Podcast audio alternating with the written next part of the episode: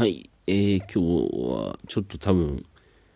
自分の中で話が結構したいのかなと思って連続で配信してます。で、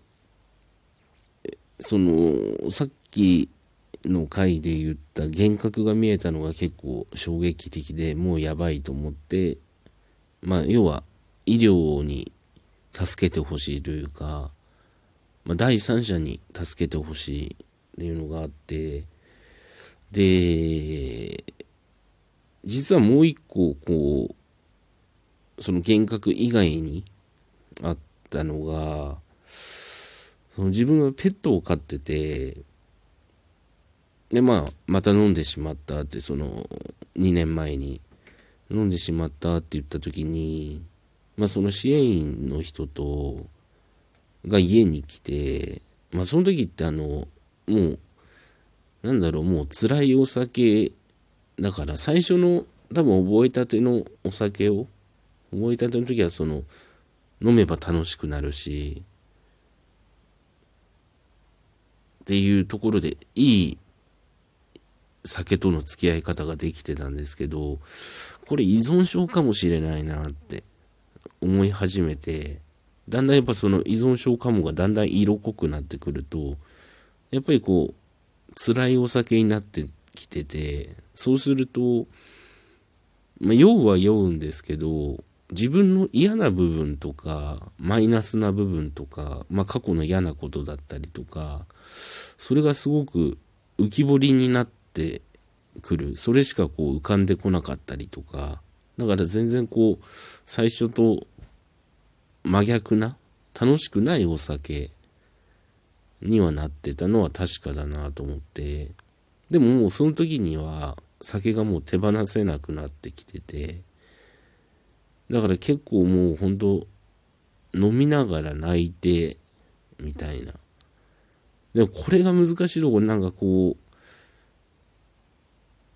う泣きながら飲んで哀れな自分が自分にはお似合いだってって要はこんななんか情けないような人生が自分にはお似合いだぐらいまでか思ってて要は悲劇のヒロインぶってたりとかまあそれすらもなんかもう受け入れちゃっててだから最後らへんのはもうずっと泣きながら飲んでた記憶しかなくてで自分の場合ちょこっとこうもともとまあ精神科に通っててっていうのもあってこう自傷行為が時たまこう突発的にしたくなったりとかしてやっぱりこう辛いお酒辛いお酒って毎日こうのようにこう繰り返されていくともうカッターを用意しながらお酒を飲み始める。でやっぱ酔えばこう反応とかが、なんていうんですかね、こう、鈍くなってくるので、例えば寒さにも鈍くなったりとか、するので、だんだん酔いが回ってくると、こう腕を傷つけるとか、いうこともあって、で、朝起きたらなんか、まあなんか血だらけというか、そういうこともあって、で、そういうのをこう支援員さんに見られたというか、離脱がひどかった時に電話して、要はペット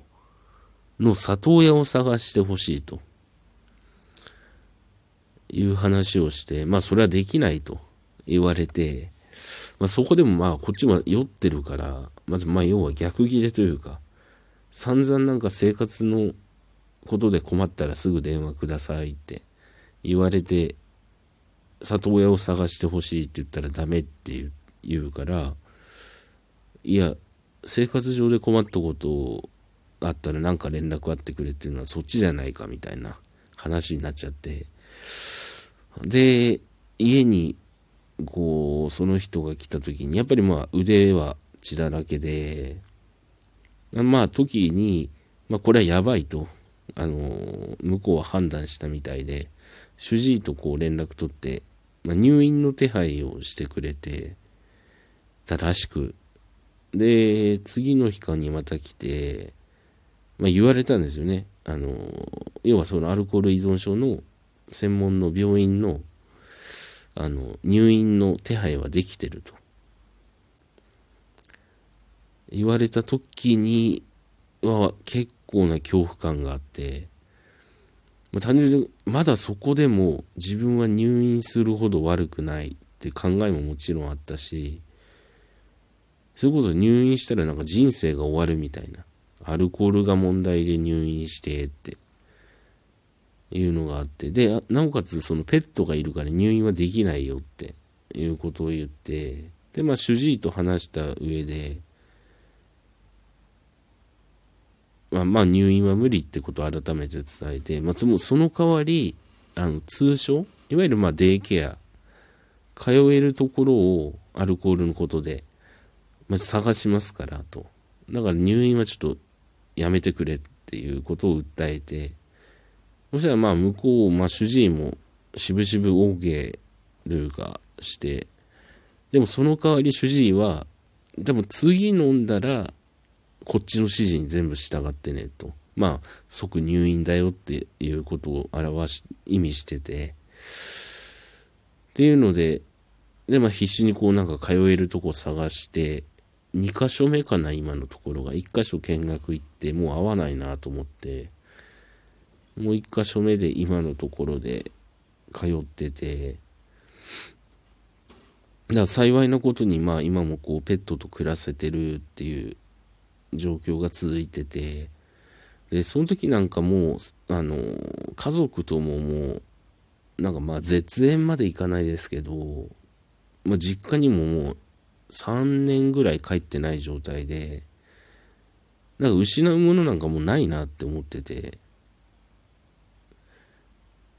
たりもしたんですけど、その時になって初めて、まあ、ペットがいたっていう、失うものの中に。それも結構断酒もうしなきゃもう後がないんだなって。まあ入院すれば確実にもうペットとは離れ離れになって3ヶ月、まあ基本こうアルコールだと3ヶ月入院するって中で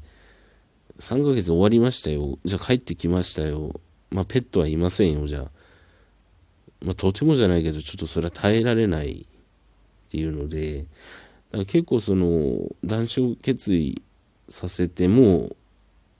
あのその医療に介入してもらって一人じゃもう無理だからっていうところでペットの存在も結構後押ししてくれてやっぱり離脱症状の時って自分の体もなかなか起こせないし、まあ、トイレ行くのもやっとでみたいな。だからだからどうしてもこうペットのケージの掃除っていうのもおろそかになってしまってで、まあ、それもすごく申し訳なく思って、なんだろう、どんだけ自分が身勝手なんだろうとか、で、不思議なことにやっぱ離脱の時にペットは近寄ってこないということに気づいて、何かを感じ取ってるのか。で、今は、こう飲んでないのが数年あるから、関係は良好なのかなと思うんですけど、だから、まあきっかけは本当にただの酒好きから、まあ精神的な疾患ができて、酒が逃げ道になって、っていうのが本当入り口だったのかなって思って、今は、うん、このなんかペットがいて、シラフでこう寝起きできて、っていうのを大事にしたいなって、やっぱだんだん考えるようになってきて、で、これ、やっぱり酒飲めば全部失う。ものだから、うん、なんかやっぱ失いか、失ってから初めてわかるものもあるだろうし、失いかけて気づける部分もいっぱいあるだろうし、いわゆるこの、何回か言ってる底付き体験っていうのって本当人それぞれ違うっていうこともわかるし、まあそれが本人がいつ気づくかとか、でもはっきり言って、まあすごく冷たい言い方になってしまうのかもですけど、まあ自分はお酒に問題あるからまあ他人のお酒の心配を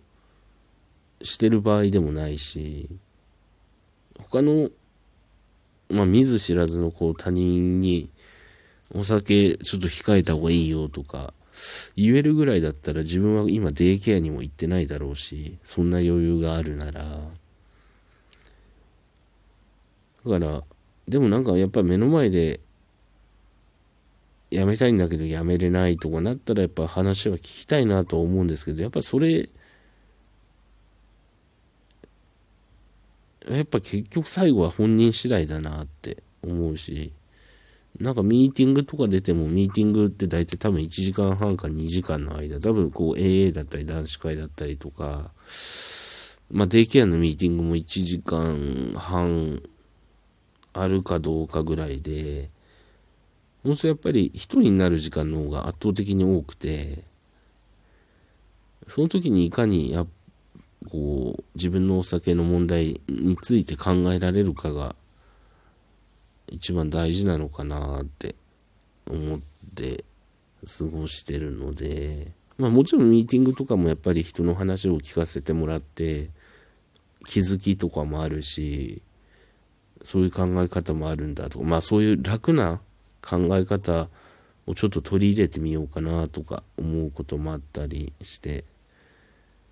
まあ毎日こう気づきというかね与えてもらってるかなって思ってる次第です。今日はちょっと3回も撮っちゃってあれなんですけど、まあ良ければ聞いてもらってなんか質問あればまたなんかまたって1回もないけどもらえたら